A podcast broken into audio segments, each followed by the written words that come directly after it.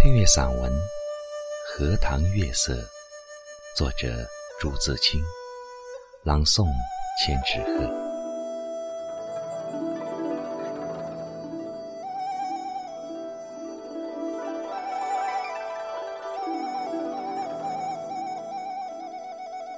这几天心里颇不宁静。今晚在院子里坐着乘凉。忽然想起日日走过的荷塘，在这满月的光里，总该另有一番样子吧。月亮渐渐的升高了，墙外马路上孩子们的欢笑已经听不见了。七在屋里拍着闰儿，迷迷糊糊的哼着眠歌。我悄悄地披了大衫，带上门出去。沿着荷塘是一条曲折的小梅泄路，这是一条幽僻的路，白天也少人走，夜晚更加寂寞。荷塘四面长着许多树，蓊蓊郁郁的。路的一旁是些杨柳和一些不知道名字的树。没有月光的晚上。这路上阴森森的，有些怕人。今晚却很好，虽然月光也还是淡淡的。路上只我一个人，背着手踱着。这一片天地好像是我的，我也像超出了平常的自己，到了另一个世界里。我爱热闹，也爱冷静。爱群居，也爱独处。像今晚上，一个人在这苍茫的月下，什么都可以想，什么都可以不想，便觉是个自由的人。白天里一定要做的事，一定要说的话，现在都可不理。这是独处的妙处。我且受用这无边的荷香月色好了。曲曲折折的荷塘上面，迷望的是甜甜的叶子。叶子出水很高，像亭亭的舞女的裙。层层的叶子中间，零星的点缀着些白花，有袅娜的开着的，有羞涩的打着朵儿的。正如一粒粒的明珠，又如碧天里的星星，又如刚出浴的美人。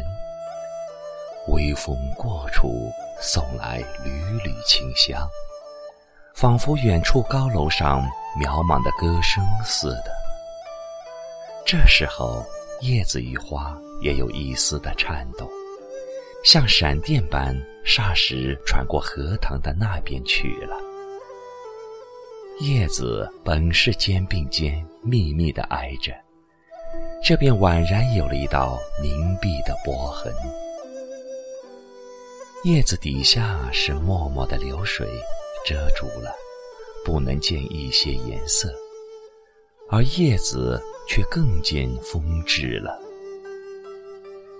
月光如流水一般，静静地泻在这一片叶子和花上。薄薄的轻雾浮起在荷塘里，叶子和花仿佛在牛乳中洗过一样，又像笼着轻纱的梦。虽然是满月，天上却有一层淡淡的云，所以不能朗照。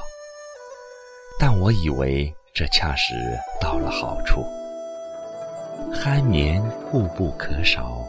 小睡也别有风味的。月光是割了树照过来的，高处丛生的灌木落下参差的斑驳的黑影，俏冷冷如鬼一般。弯弯的杨柳的稀疏的倩影，却又像是画在荷叶上。塘中的月色并不均匀，但光与影有着和谐的旋律。如梵阿林上奏着的名曲。荷塘的四面，远远近近，高高低低，都是树，而杨柳最多。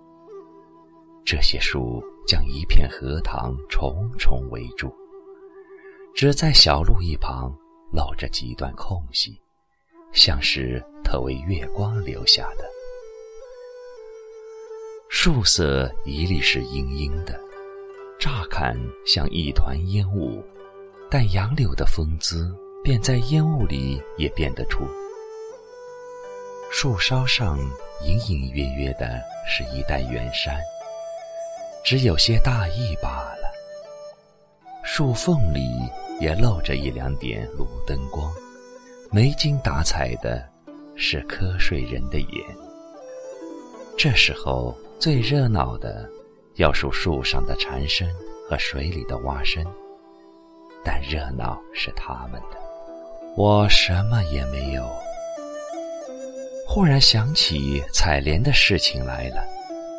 采莲是江南的旧俗，似乎很早就有，而六朝时为生，从诗歌里可以约略知道。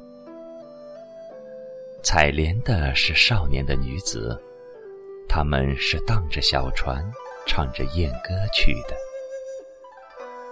采莲人不用说很多，还有看采莲的人。那是一个热闹的季节。也是一个风流的季节。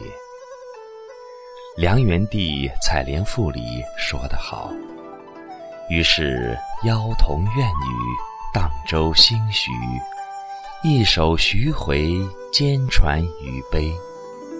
照将移而早挂，船欲动而平开。而其纤腰束素，千言过步。”夏时春雨，叶嫩花初。恐沾裳而浅笑，为清泉而敛居。可见当时嬉戏的光景了。这真是有趣的事，可惜我们现在早已无福消受了。